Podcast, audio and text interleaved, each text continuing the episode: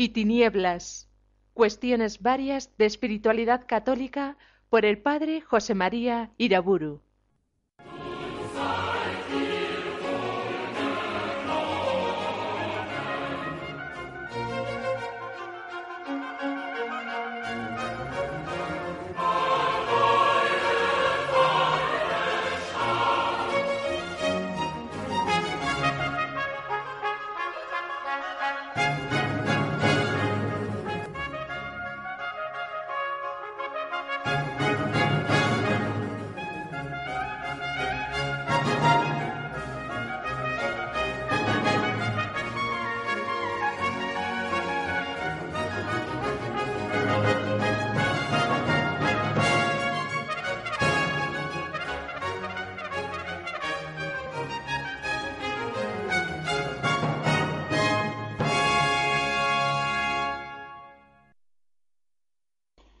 En el nombre del Padre, del Hijo y del Espíritu Santo.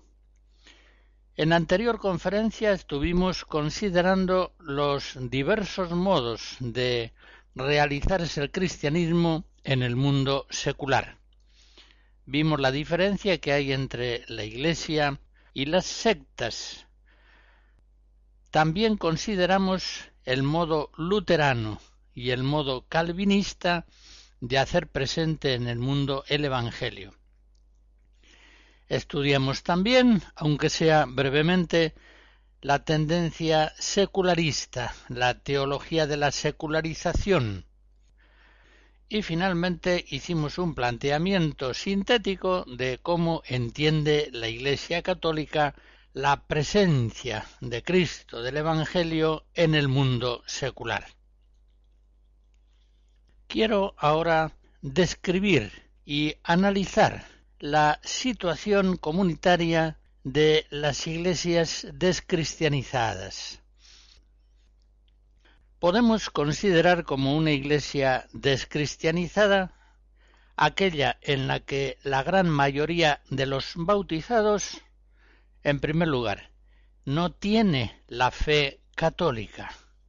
Es decir, unos no creen en la divinidad de Jesucristo, otros niegan la virginidad perpetua de María, hay quienes no creen en la presencia eucarística real de Jesucristo, otros rechazan la posibilidad de una condenación eterna, niegan la existencia del infierno, etc. No tienen la fe católica es evidente que una iglesia local en la que la mayoría de los bautizados no tiene íntegra la fe católica, ha de considerarse una iglesia descristianizada. Un segundo rasgo fundamental. Iglesia descristianizada es aquella en la que la mayoría de los bautizados no practica. Y con esa expresión suele indicarse que son bautizados habitualmente alejados de la Eucaristía y de los sacramentos. Cristianos no practicantes. Una expresión realmente contradictoria. Si hoy, tristemente, son tantas las iglesias en las que un 90% de los bautizados no van a misa los domingos, habrá que concluir que hoy son muchas las iglesias locales descristianizadas. Y en tercer lugar, iglesias descristianizadas son aquellas en las que la mayoría de los bautizados vive alejada de toda relación habitual con los pastores sagrados y con los demás discípulos de Cristo. Se trata, por tanto, de una iglesia local en la que los cristianos alejados son muchos más que los cristianos practicantes, que viven día a día dentro de la comunión eclesial. Según esto, una iglesia descristianizada viene a ser como un rebaño disperso, en el que la gran mayoría de las ovejas anda lejos del rebaño congregado y solamente un resto permanece en la unidad bajo la guía de los pastores. Llegados a este punto, no podemos menos de preguntarnos si un rebaño dispersado sigue siendo un rebaño. Esta situación eclesial es bastante frecuente en los antiguos países cristianos de Occidente, de tal modo que la situación de iglesia descristianizada ha llegado a ser considerada en ellos como una situación de iglesia normal. Sin embargo, esta situación trae consigo gravísimas distorsiones en la realidad comunitaria del misterio de la Iglesia.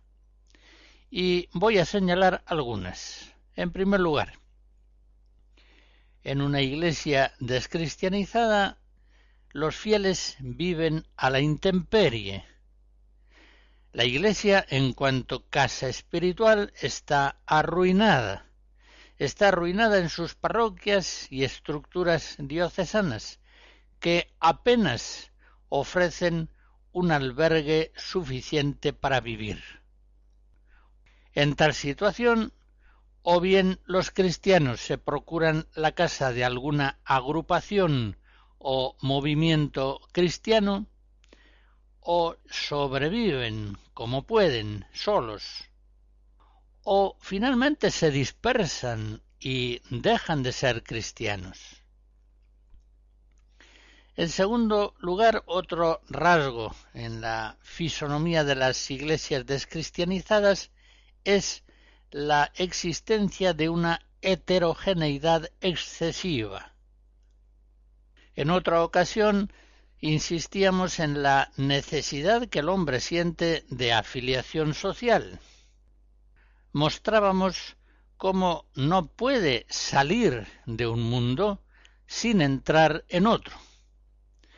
Pues bien, en la iglesia descristianizada no se forma un mundo, no se forma una casa espiritual, un cuadro de referencia que acoge y que orienta, pues no hay en esas iglesias un grado suficiente de homogeneidad y de cohesión social. La primera de las notas fundamentales de la Iglesia Católica es ser una. La unidad interna de la Iglesia es una nota esencial de su propia naturaleza. Por eso nos dice San Juan en el Evangelio capítulo 11 que Jesús murió por el pueblo, y no sólo por el pueblo, sino para congregar en la unidad a todos los hijos de Dios que están dispersos. En un lugar determinado podemos decir que existe la Iglesia en la medida en que, por obra del Espíritu Santo, el Espíritu de la unidad, existe una comunión eclesial verdadera. Recordemos la insistencia de aquellas exhortaciones del apóstol. Vivid unánimes entre vosotros, Romanos 12 tened un mismo sentir y vivid en paz. 2 Corintios 13. En la carta a los filipenses, en el capítulo 2, San Pablo les dice, Dadme esta gran alegría, manteneos unánimes y concordes, con un mismo amor y un mismo sentir. San Lucas, en los Hechos de los Apóstoles, al describir la primera iglesia de Jerusalén, nos afirma que todos los que habían creído en Jesucristo tenían un solo corazón y un alma sola, y todo lo poseían en común. Es evidente que en la Iglesia de Cristo hay, debe haber, un pluralismo legítimo, que, lejos de romper la unidad, la expresa en la armonía de la diversidad.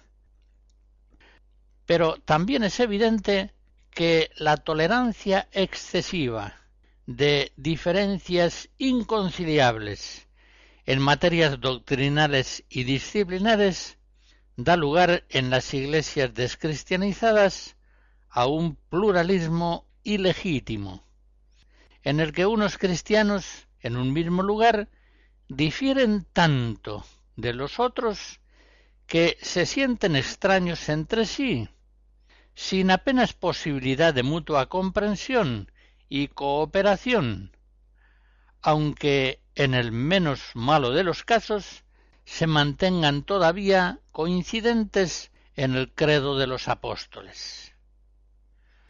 Notemos aquí que la Iglesia permite, incluso ve como una riqueza, la diversidad de ritos, el rito romano en la Iglesia latina, el rito de la ortodoxia oriental católica, el rito de los maronitas y varios otros más. Pero la admite entre iglesias locales diversas, legítimas todas ellas, en ortodoxia y ortopraxis. Lo que nunca hará la Iglesia es por ejemplo, imponer un párroco de rito ortodoxo a una comunidad parroquial de rito latino. Pues bien, la heterogeneidad interna en ciertas iglesias locales hoy descristianizadas es de tal magnitud que pasar de un cierto párroco a otro cierto párroco puede suponer para una buena parte de la feligresía una violencia mayor que la de verse obligado a pasar, por ejemplo, del rito latino al rito ortodoxo. Y en esos cambios tan traumáticos son muchos los cristianos que van abandonando a la Iglesia. Y es que no basta coincidir en el credo de los apóstoles, para que sea viable la vida cristiana en una comunidad eclesial. Un tercer rasgo característico de las iglesias locales descristianizadas. En ellas prácticamente no hay leyes, no hay costumbres.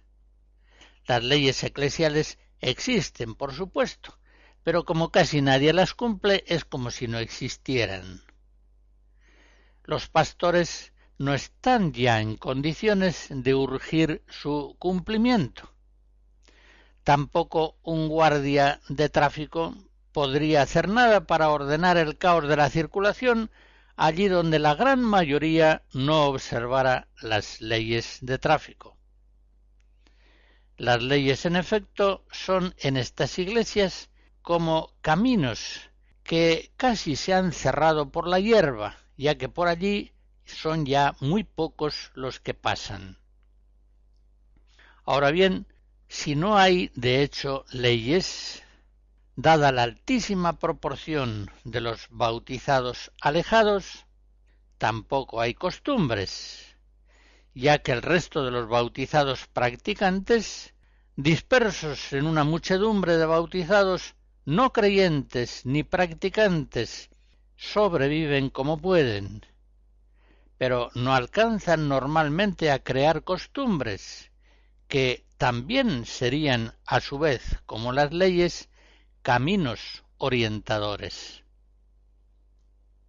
Pues bien, los cristianos sin leyes y sin costumbres carecen de un cuadro de referencias que les facilite los modos de oración, de celebrar las fiestas o los lutos familiares, de transmitir la fe, de enseñar el catecismo, de dar un cierto modo de diezmos, de vivir la cuaresma o la pascua, de dar una forma evangélica al noviazgo, al hogar, a las diversiones, al domingo, el día del Señor, a la educación de los hijos.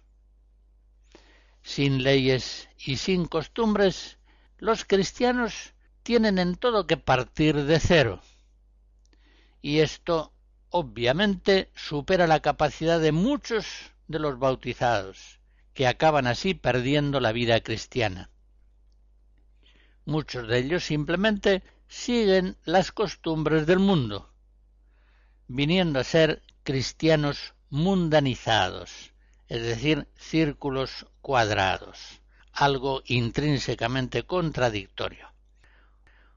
Viviendo en una iglesia local masivamente descristianizada, se les han puesto las cosas demasiado difíciles, al permitirse en el interior de la iglesia local una heterogeneidad excesiva en pensamiento, en costumbres, al ser mucho más numerosos aquellos bautizados que disienten en graves cuestiones de la fe de la Iglesia que aquellos otros que aceptan la doctrina católica íntegramente.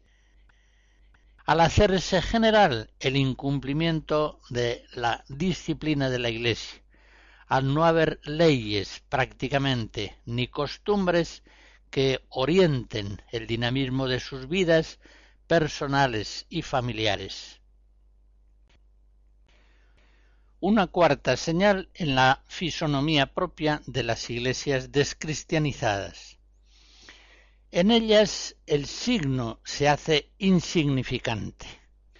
Recordamos que en el Vaticano II, Lumen Gentium 48 y en otros lugares se afirma que la Iglesia ha sido alzada por Dios entre los pueblos como sacramento universal de salvación. Todo sacramento es un signo, un signo visible que expresa y que causa la gracia divina en los hombres. Sabemos también que la Iglesia nunca ha cesado de ser signo de salvación en el mundo. Gaudium et Spes 43. Pero también sabemos que el signo eclesial, según el grado histórico de su santidad, puede ser más o menos significante. Por tanto, puede causar con Cristo más o menos eficazmente la gracia en los pueblos. También sabemos que no está en el plan de Dios hacer de la Iglesia en cada momento de su historia un signo tan claro que, por decirlo así, no sea precisa la fe para entenderlo. Dios providente suscita bienes en la Iglesia, pero también permite en ella ciertos males, para que, siendo así un signo al mismo tiempo claro y oscuro, necesiten los hombres la fe para reconocer en ella, en la Iglesia, la casa de Dios entre los hombres, el ámbito de la verdad y de la salvación.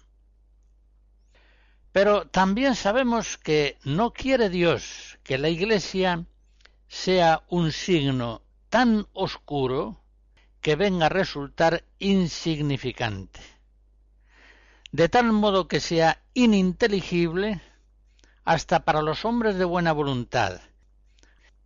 Imaginen ustedes un letrero en el que las letras están tan mal trazadas, tan mal escritas, que incluso aquellas personas de buena vista y que saben leer perfectamente encuentran el letrero ilegible. Pues bien, la iglesia local descristianizada se hace un signo insignificante, un letrero ilegible. Pierde en gran medida la eficiencia significativa y causal propia de su condición de sacramento de salvación para los hombres. No conmueve ya a los hombres ni los mueve a conversión, no tiene fuerza para engendrarlos en la vida de Dios. Es una iglesia que no crece, sino que a lo largo de decenios va disminuyendo en una forma continua, una iglesia que apenas tiene vocaciones, no hay pastores y se dispersa el rebaño. De la música del barroco mexicano del siglo XVIII escuchamos algunas composiciones de Ignacio de Jerusalén.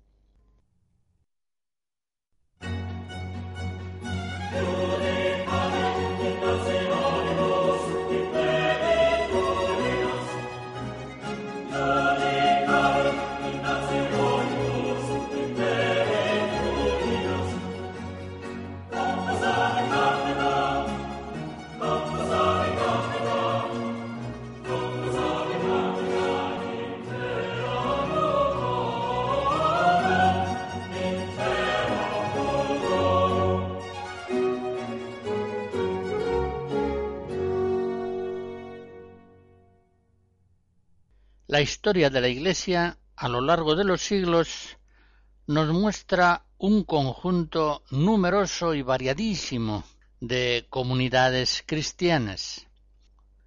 Y me refiero ahora a comunidades distintas de la parroquia, que ciertamente es la comunidad básica principal de la Iglesia.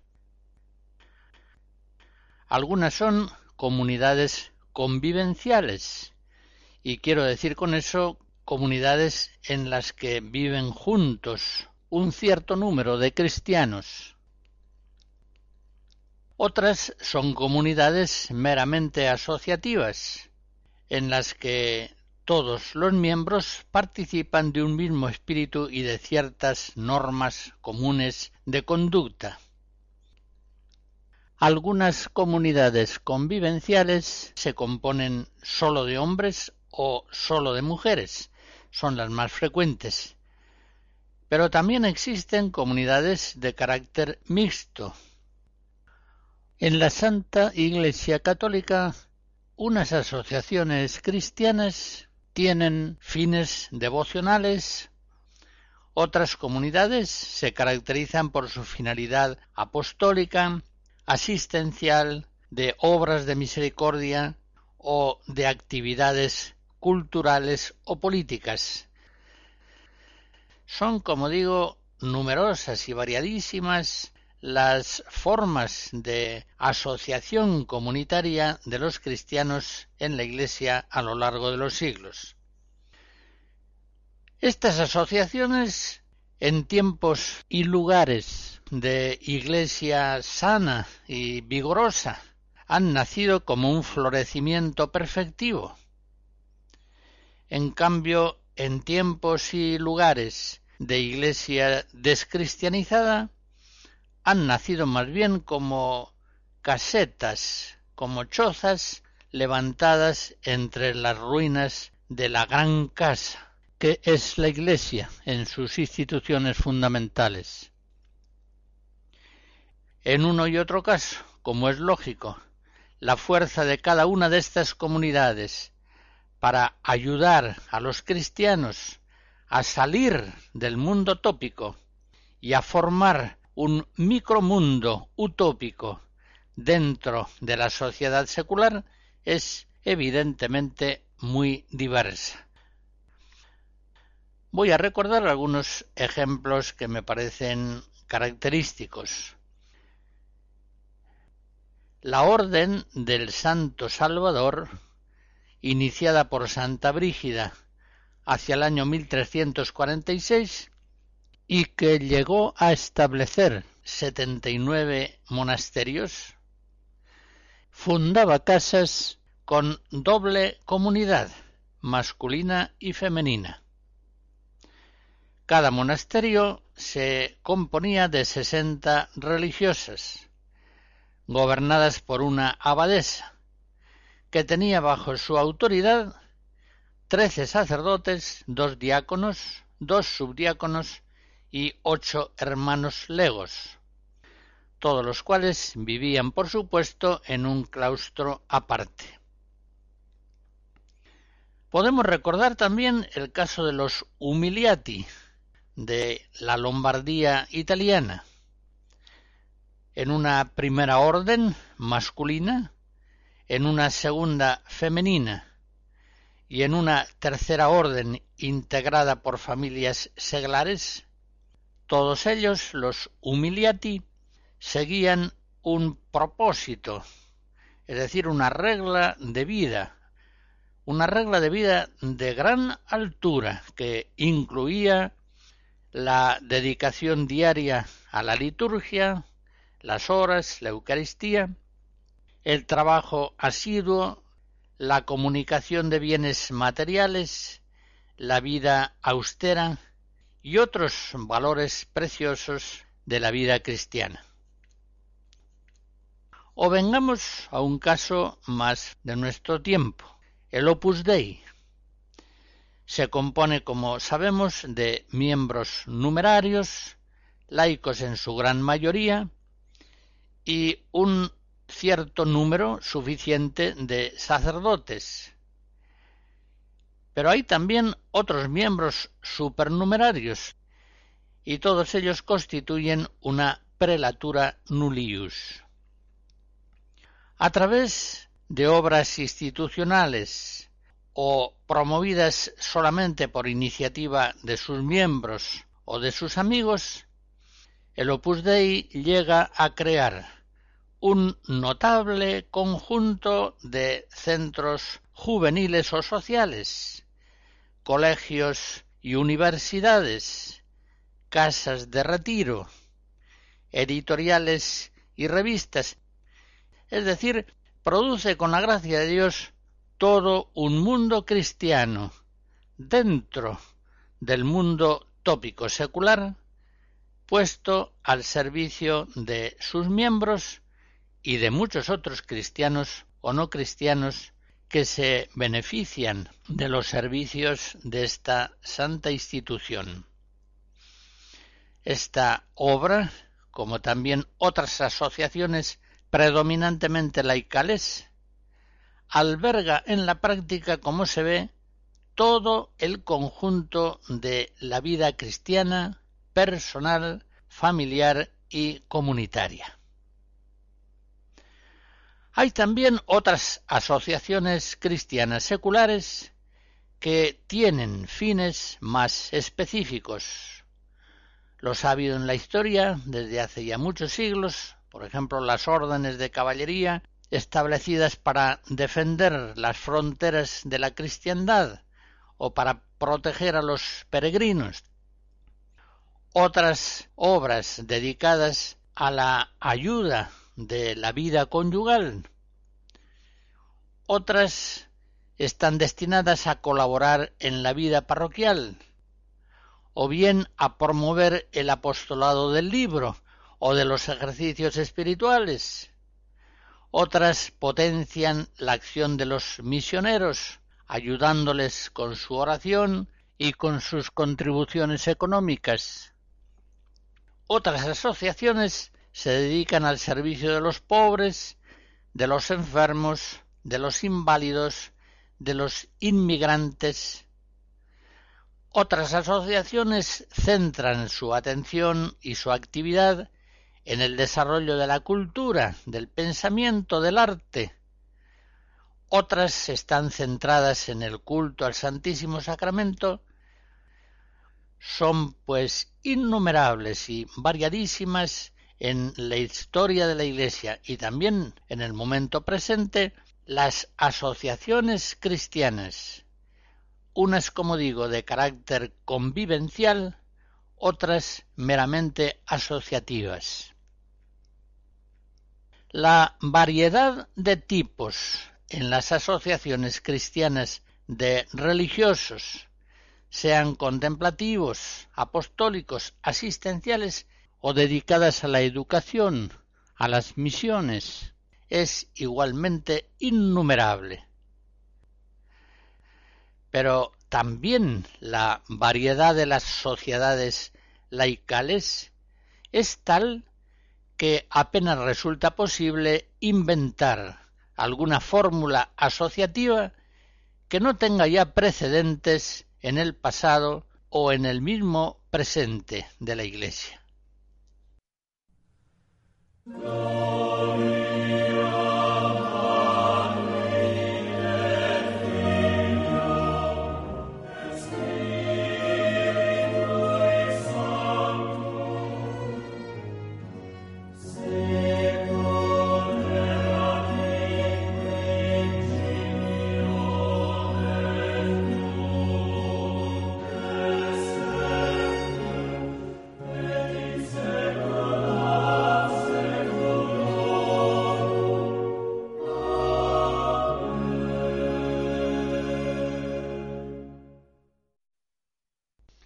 Al ir describiendo y analizando las diversas formas que la Iglesia tiene de hacerse presente en el mundo secular, no podemos olvidar la gran importancia de las obras católicas. Con este término me refiero a hospitales, escuelas, universidades, diarios, editoriales, centros de atención a los pobres, casas para niños huérfanos, para ancianos, madres solteras, asociaciones juveniles, deportivas, culturales.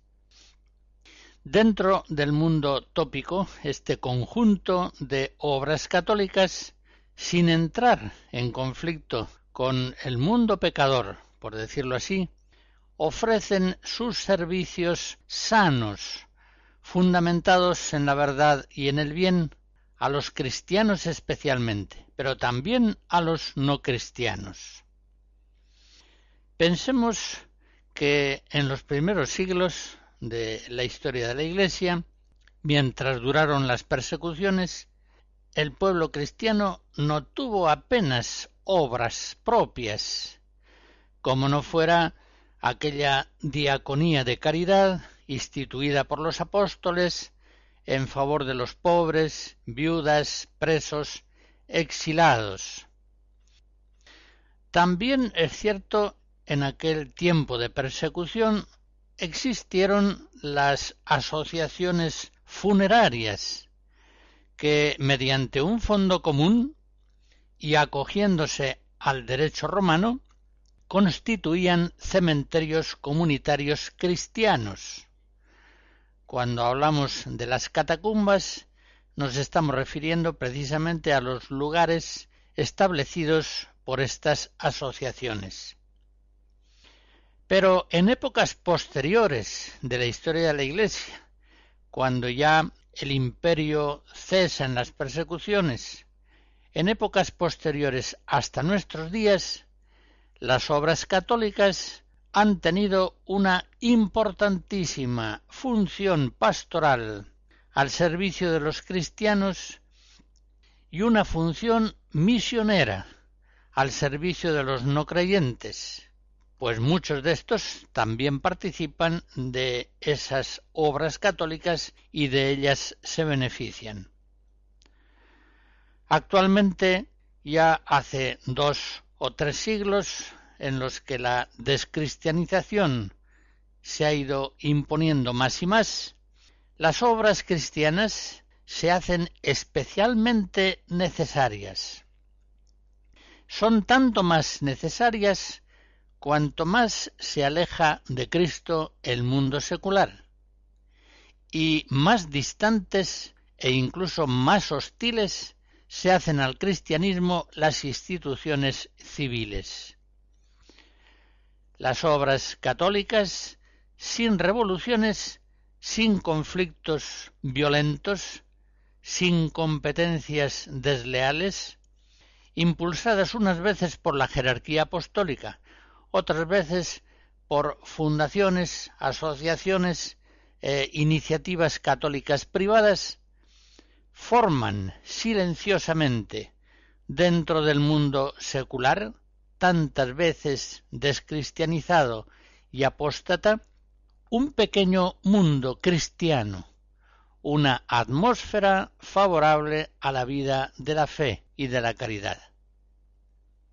A esto que estoy diciendo podrá objetarse que donde más necesarias son las obras católicas, escuelas, universidades, centros juveniles, diarios, revistas, televisiones es precisamente en el mundo de las iglesias descristianizadas y que ahí es justamente donde esas obras católicas suelen estar más secularizadas, más desvirtuadas en su identidad católica y en su virtualidad evangelizadora. Por otra parte, no cabe ignorar que el mundo hostil al cristianismo persigue las obras cristianas, concretamente los colegios, las escuelas católicas. Es normal que así sea. Como también es lógico que los cristianos secularizados, cómplices del mundo, cooperen en la destrucción o en la desvirtuación de esas obras católicas. Es perfectamente lógico y previsible.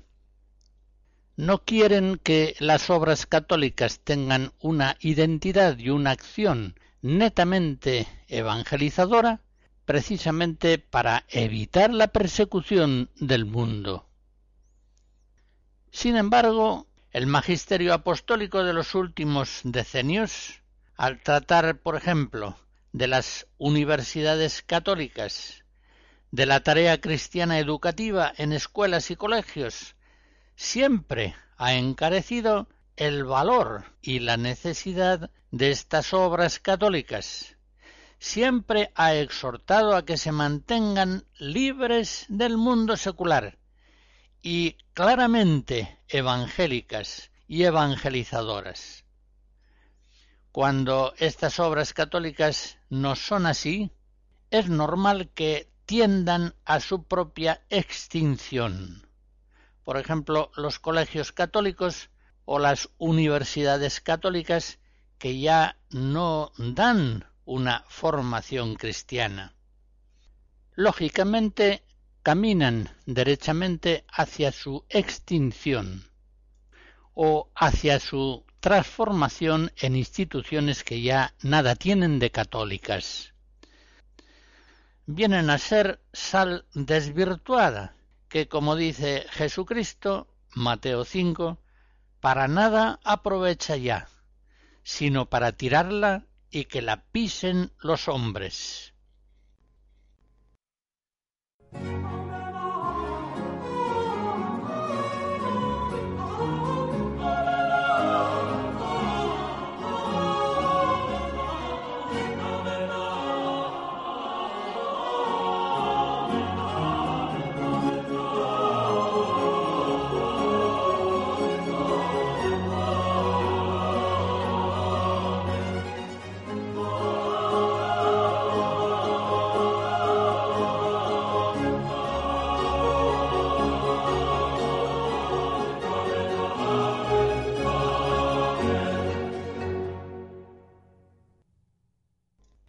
Conferencias anteriores hice alusión a las comunidades utópicas cristianas. Las describí y analizamos algunas de ellas, principalmente la comunidad apostólica de Jerusalén. Una comunidad utópica lo es precisamente porque se diferencia del mundo tópico vigente en el siglo. Y al tratar de estos temas hacía yo la distinción entre ascética, utópica y política. La ascética pretende con la gracia de Dios la perfección de la persona. La utópica la perfección de comunidades cristianas concretas, mientras que la política aspira a la perfección de la sociedad globalmente considerada. Pues bien, vuelvo a insistir en que la Iglesia debe pretender no solamente la perfección ascética de los individuos, sino aspirar también a realizar plenamente el Evangelio, al menos en comunidades eclesiales, que a su vez constituirán el marco ideal para el desarrollo ascético de las personas, de los niños, de los adolescentes, los matrimonios, los ancianos. La realización de las comunidades cristianas utópicas, es decir, distintas y mejores del mundo secular que les envuelve, se ve dificultada obviamente por la carnalidad, por la mediocridad de los propios cristianos por los condicionamientos adversos del mundo y por las secretas pero eficacísimas hostilidades del demonio. Yo en este momento quiero fijarme en las dificultades de tipo ideológico que se presentan a la hora de pretender comunidades cristianas utópicas. Sobre esto diré antes que nada que las dificultades ideológicas son mentiras y que las mentiras proceden siempre del diablo, que es el padre de la mentira. La primera dificultad que voy a analizar es el convencimiento de que es imposible lograr comunidades perfectas sin hombres perfectos. Los antiutopistas arguyen que una comunidad perfecta solamente puede construirse con hombres perfectos. Y como estos son muy escasos y no suele ser posible reunirlos, hemos de concluir que la comunidad utópica es irrealizable. Más aún, el fracaso histórico reiterado de muchos de los intentos utópicos no nos está mostrando que los intentos de crear dentro del mundo secular comunidades cristianas plenamente evangélicas no es en sí mismo un proyecto erróneo los que aborrecen la utopía ante la solidez aparentemente invulnerable de estos argumentos se dispensan de pensar más en la cuestión. Se sienten definitivamente victoriosos y miran a los utópicos como hombres alienados, es decir, alienos, ajenos a la realidad histórica, y a su íntimo dinamismo. ¿Qué conviene responder a estas objeciones? Desde luego las comunidades utópicas no pretenden ser perfectas en modo absoluto, sino alcanzar una perfección relativa. Pretenden ser más perfectas y distintas, por tanto, que el mundo tópico e incluso pretenden ser más perfectas que el medio eclesial, mediocre, en el que viven. Pero aclarado este punto, trataré de dar respuesta a los dos argumentos antes mencionados. En primer lugar, notemos que las órdenes religiosas logran desde hace ya muchos siglos constituir comunidades relativamente perfectas, y ciertamente comunidades perfeccionantes, partiendo de hombres que son imperfectos, pero que quieren ser educados y ayudados para vivir una vida personal y comunitaria más perfecta, más santa, mejor que la del mundo tópico pecador, más alta, incluso más evangélica que el nivel medio de la Iglesia contemporánea. Y, de modo análogo, esa perfección comunitaria que se realiza en los cristianos religiosos puede también pretenderse en los cristianos laicos, en formas evidentemente adaptadas a su condición secular de vida. Por tanto, esa idea de que sólo es posible crear comunidades perfectas partiendo de hombres perfectos es una idea simple, clara y convincente, pero que tiene un defecto y es que es una idea falsa. En segundo lugar, la reiteración de fracasos históricos no siempre demuestra la inviabilidad de ciertos proyectos. ¿Podrían estos proyectos no estar bien planteados? o podrían efectivamente no contar con las personas adecuadas para desarrollarlos. El hombre, por ejemplo, ya desde el antiguo mito de Ícaro, pasando por Leonardo da Vinci, ha intentado volar muchas veces, dando siempre con sus huesos en la tierra. ¿Significa esto que la pretensión del vuelo es irrealizable y absurda para el hombre? y que quienes lo intentan son unos alienados, unos utópicos irrealistas, que en vez de ocupar su inteligencia y sus fuerzas en la realidad posible, la malbaratan en pretensiones imposibles. No, no es así. No sólo los aviones actuales, con potentes motores, inexistentes en la antigüedad, sino las simples alas delta o los parapentes han demostrado con la evidencia de los hechos que el vuelo es perfectamente posible para el hombre. Desde hace ya muchos siglos, aunque la inmensa mayoría de los hombres no lo creyera así, era perfectamente posible volar, por ejemplo, en un modesto parapente. En otras palabras, el fracaso no demuestra nada. Lo único que demuestra algo es el éxito. Como decían los antiguos escolásticos, de facto ad posse valet ilatio. No se puede discutir sobre la posibilidad de un hecho cuando realmente se ha dado. Si, llegado el siglo XX, el hombre ha alcanzado a volar, esto demuestra que el vuelo del hombre es posible.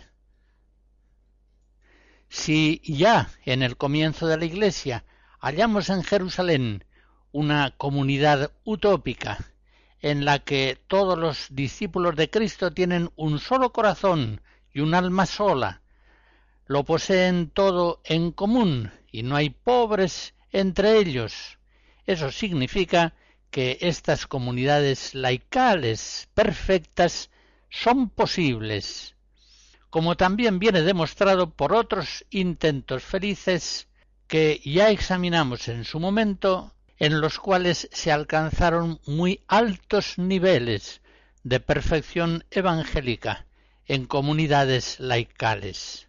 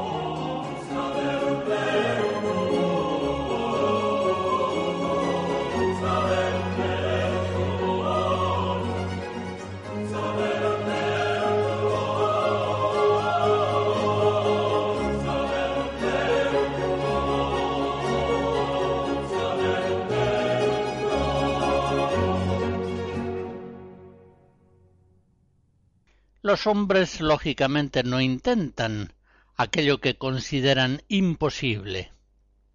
Por eso es muy importante que encontremos cuáles son aquellas convicciones ideológicas falsas que hacen imposible el intento siquiera de los cristianos laicos para lograr comunidades evangélicas más perfectas dentro del mundo secular, dentro de una iglesia que muchas veces tiene un nivel comunitario de vida sumamente mediocre. En la presente conferencia, con el favor de Dios, he respondido lo mejor que he podido aquella objeción según la cual es imposible lograr comunidades perfectas sin hombres perfectos. Pero aún es necesario responder a otras objeciones captadas a veces de modo inconsciente que hacen verdaderamente imposible que los cristianos laicos intenten de todo corazón realizar comunidades cristianas evangélicas. Objeciones como lo mejor es enemigo de lo bueno. Tesis sumamente ambiguas, como aquella que asegura que los laicos deben encarnarse en las realidades del mundo. Tesis que aseguran que si los laicos se diferencian del mundo, se alejan de él y pierden la posibilidad de transformarlo. Tesis que, más que ambiguas, son falsas, como aquella que afirma que hemos de partir de la realidad. Es decir, los cristianos han de ser santos, pero han de ser hombres de su tiempo. Todas estas convicciones ideológicas, consciente o inconscientemente profesadas, deben ser cuidadosamente analizadas. Así lo haremos con el favor de Dios en la próxima conferencia.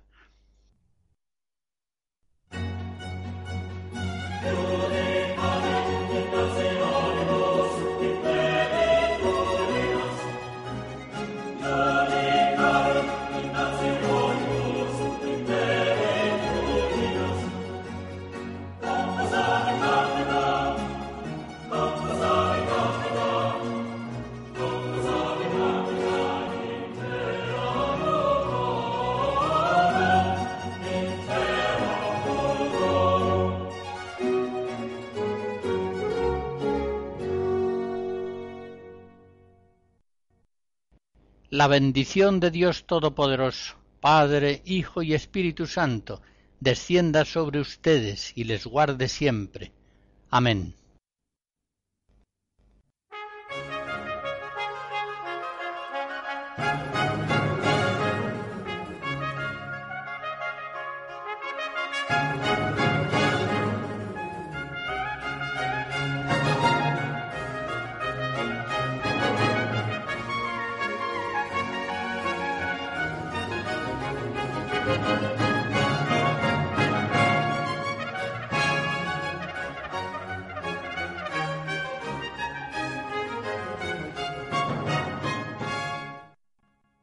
Hemos escuchado Luz y Tinieblas, cuestiones varias de espiritualidad católica por el padre José María Iraburu.